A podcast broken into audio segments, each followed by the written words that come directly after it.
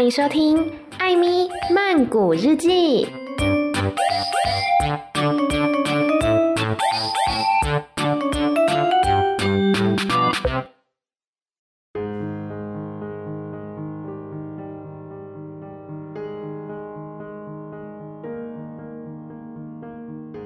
บทที่ 21 วันสุดท้าย ชาร์ลอตกับวิงเบอร์ได้อยู่กันตามลำพัง ทั้งสองครอบครัวออกไปตามหาเฟิร์นเทมเปอร์ดันหลับไปแล้ว วิงเบอร์นอนพักหลังจากการที่เกร็งและตื่นเต้นมาจากงาน เหรียญรางวัลยังคงอยู่ที่คอ และเขาสามารถเหลือบตามองได้ชาร์ลอตวิงเบอร์พูดขึ้น หลังจากเงียบกันไปครู่หนึ่งทำไมถึงเงียบไป ฉันชอบอยู่เงียบๆ ชาลอตตอบ ฉันก็เป็นอย่างนี้อยู่แล้ว ไม่ใช่หรอ ใช่ แต่วันนี้มันผิดปกตินะ เธอสบายดีหรือเปล่า แค่เหนื่อยนิดหน่อย แต่ฉัน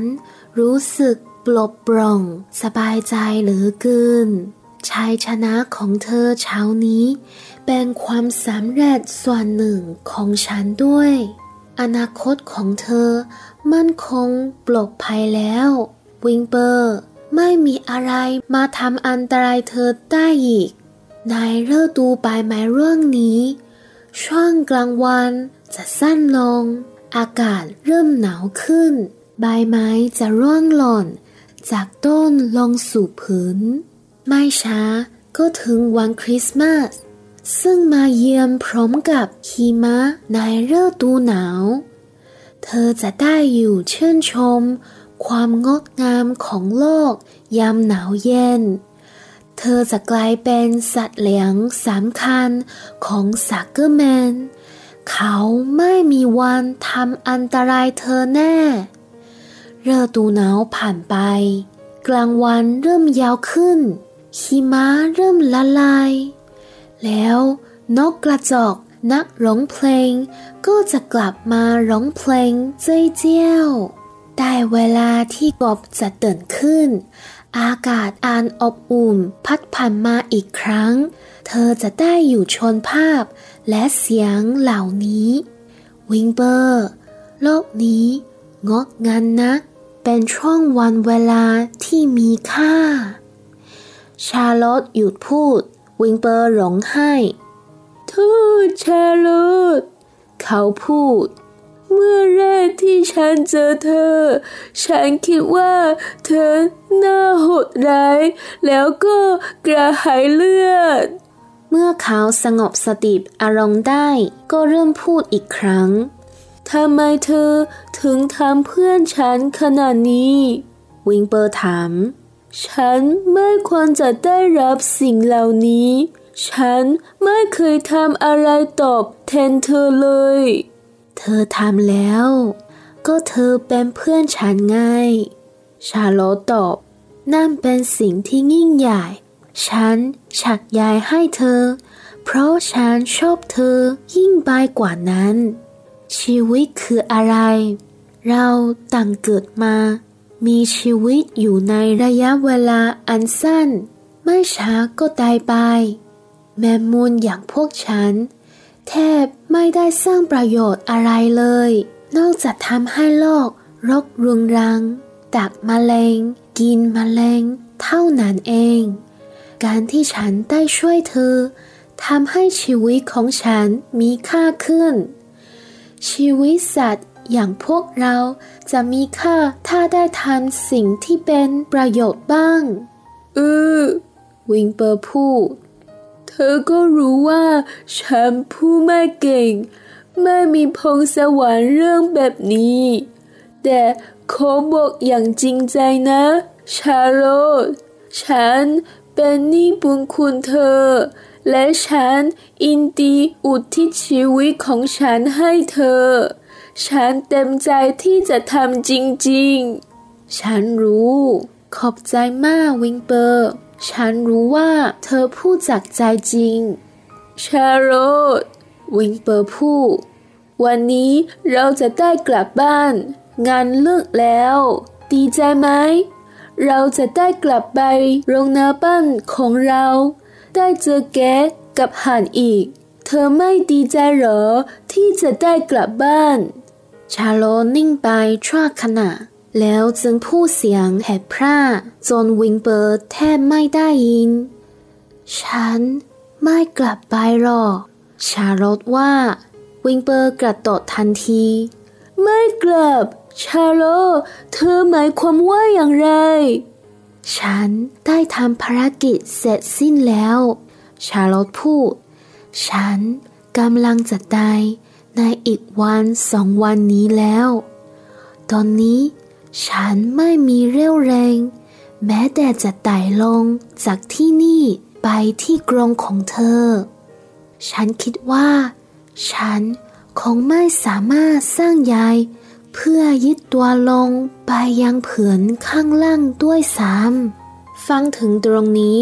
วิงเบอร์ก็ทิ้งตัวลงอย่างรวดเร็วและโศกเศร้า เขาสะอื้นให้จนตัวสั่นพลังหลงฝุ่นไฟชารุดวิงเบอร์คร่ำครวญชารุดเธอเป็นเพื่อนแท้ของฉัน ไม่เอาหน้า อย่าทำตัวแบบนั้นสิแมมูนตุเงียบซาวิงเบอร์ อย่าทำตัวเลวร้ายแบบนี้ แต่ฉันทนไม่ได้นี่ วิงเบอร์ร้อง ฉันไม่ปลอบให้เธอตายอยู่ที่นี่ตามลำพังหรอก ฉันจะอยู่กับเธอด้วย อย่างงอแงไปหน่อยเลย ชาโลตกล่าว เธออยู่ที่นี่ไม่ได้หรอก เดลซักเกอร์แมน เลวี่และจอห์นอาราเบิร์นพร้อมคนอื่นๆ ก็จะกลับมาพาเธอเข้ากรง แล้วกลับบ้านอีกอย่าง เธอจะอยู่ที่นี่ได้อย่างไร ไม่มีใครเอาอาหารมาให้ งานประจำปีจบแล้ว ไม่ช้าก็เหลือแต่ความว่างเปล่า ไม่มีอะไรหลงเหลืออีก วิงเปอร์ตื่นกลัว เขาวิ่งวนไปมาในโคกพลันนึกถึงถุงไข่และไข่514ฟองที่จะฝากเป็นตัวในฤดูใบไม้ผลิขึ้นมาได้ ถ้าชาลอตกลับไปโรงน้ำไม่ได้ เขาควรพาลูกๆของชาลอตกลับไปด้วยวิงเปอร์พุ่งตรงไปที่รั้วหน้าโคกวางขาหน้าบนไม้ชิ้นบนสุดของรั้วแล้วมองไปรอบๆ เขาเห็นครอบครัวอาราเบิลและซักเกอร์แมนกำลังตรงมา เขารู้ว่าต้องรีบทำอย่างรวดเร็ว เทมเปอร์ดอยู่ไหนเนี่ย วิงเปอร์ร้องถาม อยู่ใต้ฟางตรงมุมคอกน่ะเขาหลับอยู่ ชาร์ลอตบอก วิงเปอร์ตรงไปที่นั่น ใช้จมูกอันแข็งแรงดันเข้าไปใต้ตัวหนูและยกขึ้นเทมเปอร์เดน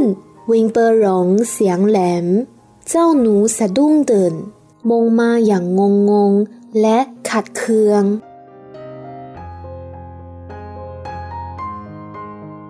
อะไรอีกล่ะ เทมเปอร์ดันถาม หนูอย่างฉันนี่ จะนอนสักงีบไม่ได้เลยหรือไง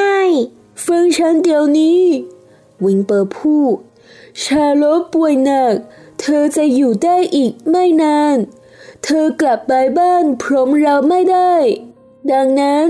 จำเป็นที่ฉันจะต้องเอาถุงไข่ของเธอกลับไปด้วย ฉันเองขึ้นไปเอาไม่ถึง แต่พนังก็ไม่ได้ เธอเท่านั้นที่ทำได้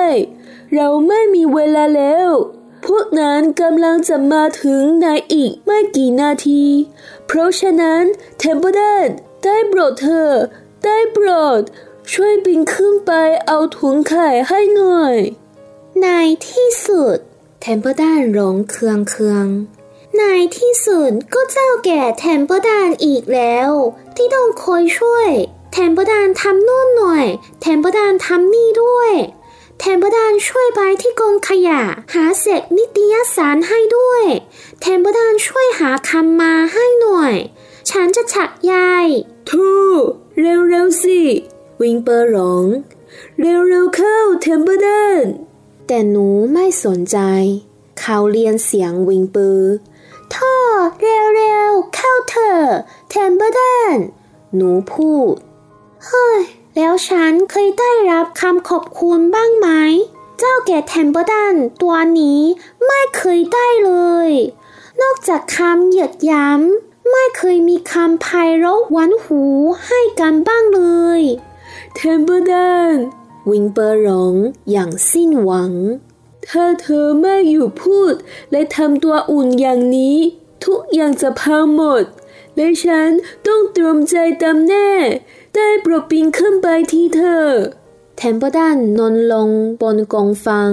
ยกสองเท้าขึ้นไขว่ห้างอย่างเกียจคร้าน เหมือนกำลังพักผ่อนตรอมใจตายเทมเปอร์ดันล้อเลียนแหมน่าซาบซึ้งเสียจริง เวลามีปัญหาอะไรก็ลงที่ฉัน แต่ไม่เห็นจะมีใครตรอมใจตายเพราะฉัน ไม่มีเลย ใครจะมาสนใจเจ้าแก่เทมเปอร์ดันลุกขึ้นเดี๋ยวนี้นะ วิงเปอร์ร้องหยุดทำตัวเป็นเด็กที่ถูกตามใจ จนเสียนิสัยแบบนั้นสักทีเทมเปอร์ดันยิ้ม ยังคงนอนท่าเดิมใครกันที่วานไปที่กองขยะรอบแล้วรอบเล่า เขาถาม ถ้าไม่ใช่เทมเปอร์ดันใครช่วยชีวิตชาร์ลอตไว้ ถ้าเจ้าเด็กอาราเบอร์นั่น ไม่ไปเหยียบโดนไข่เน่าซะก่อน ต้องขอบใจฉัน เจ้าแก่เทมเปอร์ดันใครกันที่กัดหางเธอจนเธอล้มต่อหน้าฝูงชนเมื่อเช้า เธอไม่เคยรู้สึกบ้างเลยหรือไง ว่าฉันเบื่อที่จะวิ่งทำโน่นนี่เต็มที เธอคิดว่าฉันเป็นอะไร หนูรับใช้หรือไง วิงเปอร์สิ้นหวัง พวกนั้นกำลังมาแล้ว และเจ้าหนูก็กำลังทำให้เขาล้มเหลว ทันใดเขาก็นึกได้ว่าเทมเปอร์ดันเห็นแก่กินมากแค่ไหน เทมเปอร์ดันวิงเปอร์กล่าวเอาอย่างนี้ ฉันจะให้สัญญากับเธอ ถ้าเธอช่วยเอาถุงไข่ของชาร์ลอตลงมาให้ฉัน นับแต่บัดนี้ เวลาเลอร์วี่เอาอาหารมาให้ ฉันจะให้เธอกินก่อน อยากกินอะไรในรางก็กินไปเลย ฉันจะยังไม่กินรอจนกว่าเธอจะอิ่มเสียก่อน หนูผุดลุกขึ้น แน่ใจนะ เขาถามย้ำ ฉันสัญญาจากใจฉันเลย ได้เลย ตกลง เจ้าหนูพูดเดินตรงไปที่กำแพง ท้องของเทมเปอร์ดันยังพองโตด้วยอาหารเมื่อคืน เขาบ่นพึมพำไปเรื่อยพลังปีนขึ้นไปถึงเพดานอย่างช้าๆ จนถึงถุงไข่ ชาลอตขยับตัวให้ แม้ว่าเธอกำลังจะตาย แต่ยังพอมีเรี่ยวแรงขยับได้เล็กน้อย แล้วเทมเปิลตันก็อ้าปาก เห็นฟันยาวน่าเกลียด ขณะปลดใยที่ติดกับเพดาน วิลเบอร์มองดูอยู่ข้างล่าง ระวังให้ดี วิลเบอร์ตะโกนอย่าให้ไข่แตกแม้แต่ฟองเดียวเหนียวปากเหลือเกินเทมเปิลตันบ่นแย่ยิ่งกว่าลูกกวาดคาราเมลเสียอีก เทมเปิลตันทำงานได้สำเร็จ เขาค่อยๆ ปลดเอาถุงไข่ออกไปจนได้ และนำลงมาวางตรงหน้าวิลเบอร์ วิงเปอร์ถอนหายใจโล่งออกขอบใจมากเทมเปอร์ดันวิงเปอร์กล่าว ฉันจะจำเรื่องวันนี้ไม่มีลืม เช่นกันเทมเปิลตันยิงฟันพูดยังกับกินด้ายไปทั้งกลุ่มแน่ะ เอาล่ะ กลับบ้านกันเถอะ แล้วเทมเปิลตันก็เข้าไปในกรงซ่อนตัวใต้กองฟางได้ ทันเวลาพอดี เลอวี่นายอาราเบิลและนายซักเกอร์แมน เดินเข้ามา ตามด้วยนางอาราเบิลนางซักเกอร์แมน เอเวอรี่และเฟิร์นวิลเบอร์คิดวิธีเอาถุงไข่กลับไปด้วยได้แล้ว วิธีเดียวที่ทำได้ คืออมถุงไข่ไว้ที่ปลายลิ้น วิลเบอร์จำได้ว่า ชาลอตบอกว่า ถุงไข่แข็งแรงและกันน้ำได้ วิลเบอร์รู้สึกจักจี้ที่ลิ้น น้ำลายก็มากขึ้น และแน่นอนพูดอะไรไม่ได้ แต่ขณะที่ถูกนำเข้ากรง เขาเงนขึ้นมองชาลอตและลิ้วตาให้ ชาลอตรู้ว่า เขากำลังกล้าวอำลา ซึ่งเป็นวิธีเดียวที่วิงเบอร์ทำได้ในคณะนั้น ชาลอตรู้และมั่นใจว่าลูกๆของเธอจะปลอดภัย ลาก่อน ชาลอตกระสิบ รวบรวมกำลังทั้งหมด บอกขาหน้าขึ้น บอกลา ตั้งแต่นั้น ชาลอตขยับขยื่นไม่ได้อีกเลย วันรุ่งขึ้น ชิงช้าสวรรค์ถูกรื้อออก ม้าแข่งถูกต้นเข้ารถตู้ นักแสดงต่างเก็บเข้าของกับรถพ่วงจากไป ชาลอตตายในวันนั้น ไม่ช้าที่จัดงานประจำปีก็รัง เหลือแต่อาหารและพึงว่างเปล่า ทุ่งหญ้าเกลื่อนไปด้วยเศษขยะขวดเปล่า ไม่มีใครสักคนรู้ว่า แมมมูลสีเทา ผู้มีบทบาทสำคัญยิ่งในงานนี้ ได้ตายไปแล้ว โดยลำพัง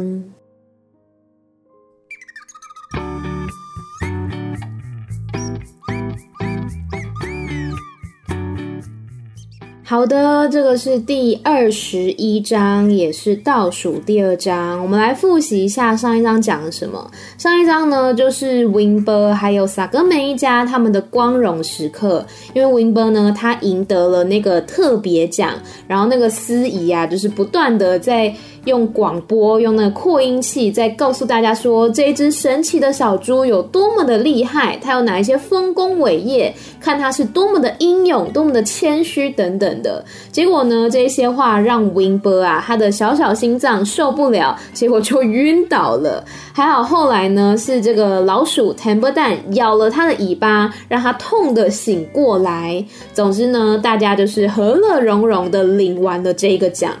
那今天讲的这个二十一章呢，是比较感伤的一章。我刚刚真的是好几度念到哭哎。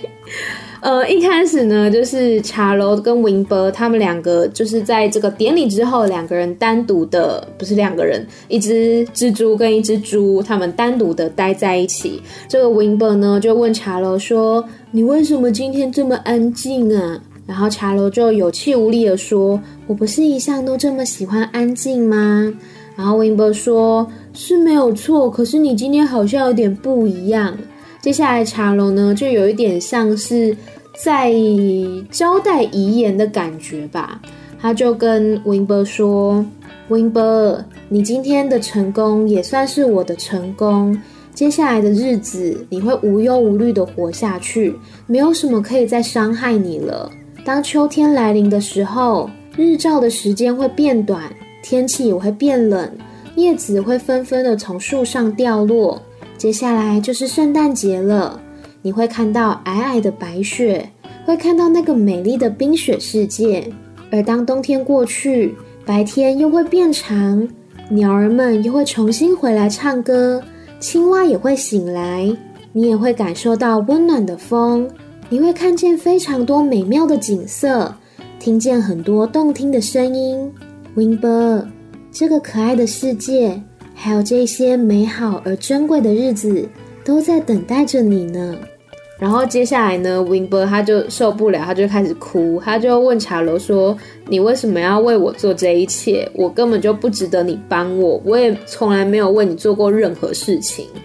然后呢，茶楼就说：“你已经做了，有你当我的朋友，就是你对我最大的帮助。我为你织网，帮助你，是因为我喜欢你这个朋友。”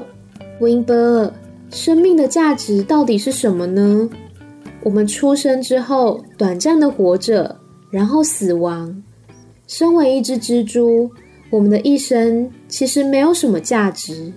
可能只是。捕捉一些小昆虫，吃一些小虫子，对这个世界没有任何的帮助。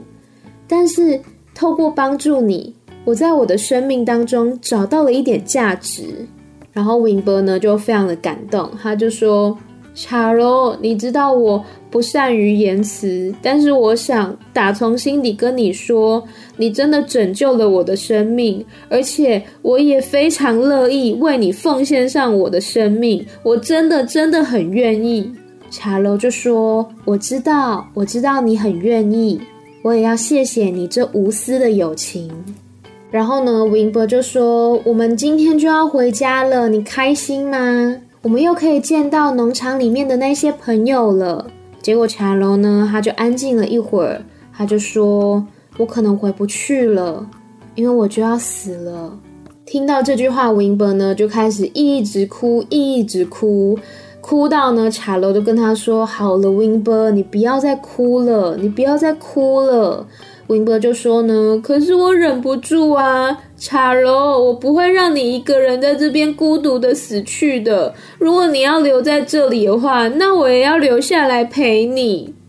然后茶楼呢，他就跟 Winber 说，你怎么可能留得下来？你要跟萨根门他们回去啊！而且你就算留下来了，没有人喂你食物，也没有人帮你洗澡，你怎么活下去呢？这时候呢，Winber 他突然想起了一件事情，他想到茶楼的那个软囊里面有五百一十四只的小蜘蛛，在明年的春天呢就要孵化出来。那既然茶楼他没有办法回到谷仓的话，至少 Winber 要代替他把那些小蜘蛛给带回去，让他们明年呢可以孵化出来。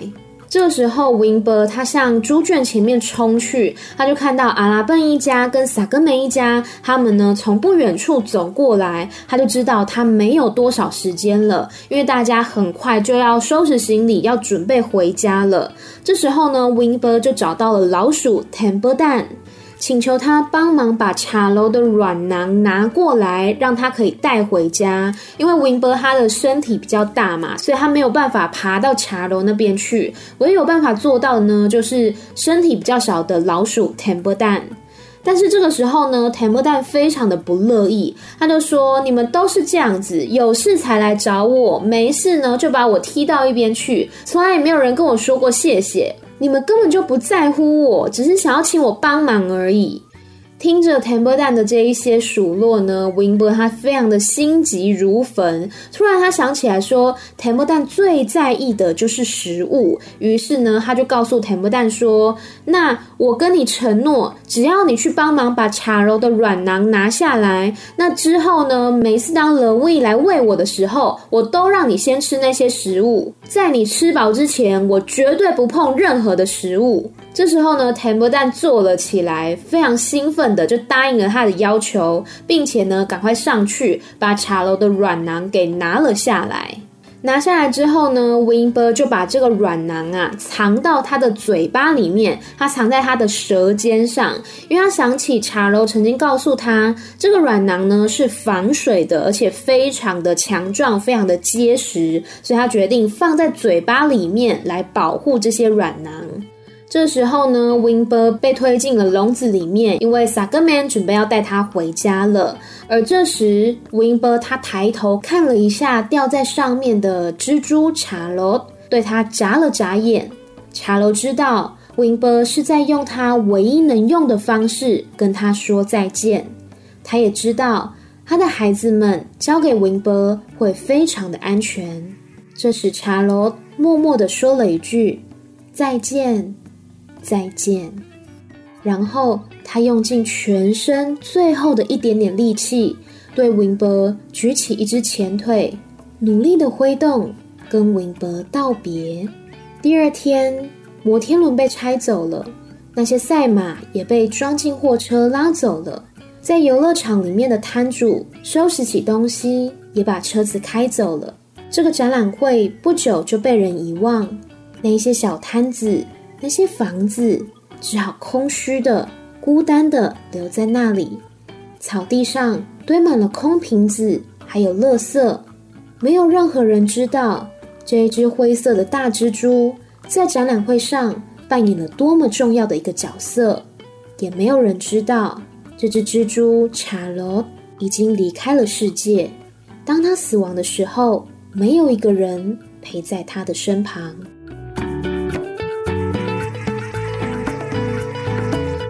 我觉得这一章呢，让我呃，除了很感动，是茶楼跟 Winber 他们的友情，就是当 Winber 在那边哭喊说“查罗，你不要死”的时候，我真的是哭出来，我觉得很很难过。但是呢，我也很感动查罗他所说的那一些话，就是他说生命啊是有限的，在这短短的一生当中，我们要怎么去发挥这个价值？那查罗呢？他选择的是帮助文博免于被杀的命运，帮助他成为一只神奇的小猪。这让他觉得他作为一只蜘蛛的生命顿时有了价值，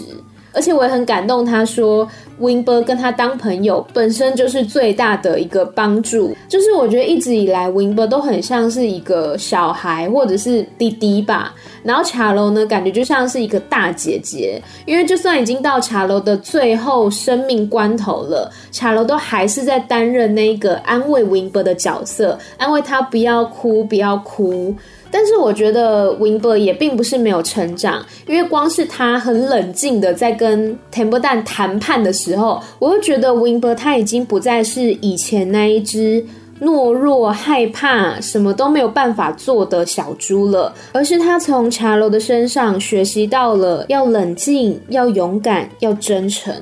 总之呢，这一章真的是让我觉得很很多感触的一章吧，就是。我们不会知道说什么时候会跟我们心爱的人分别，可能是你的家人、你的朋友、你的爱人等等的。那我们唯一能做的事情，就是时时刻刻的把握住跟他们相处的机会，不要让自己留下任何的遗憾。嗯，这是我从这一章当中学到一件很重要的事情。好啦，这就是今天夏绿蒂的网倒数第二章，别忘记来追踪我的 Instagram Amy 太太 M Y T H A I T H A I，然后还有 Medium 账号。好啦，我会更新的，我会更新的，我会赶快翻译歌词的。还有 Podcast 本身《艾咪曼谷日记》，都欢迎大家追踪订阅起来。我想了一下，我还是不要讲每周一、三、六好了，因为现在我都有点拖更。好啦，每周某三天的晚上十点钟，《艾米曼谷日记》再见喽，拜拜。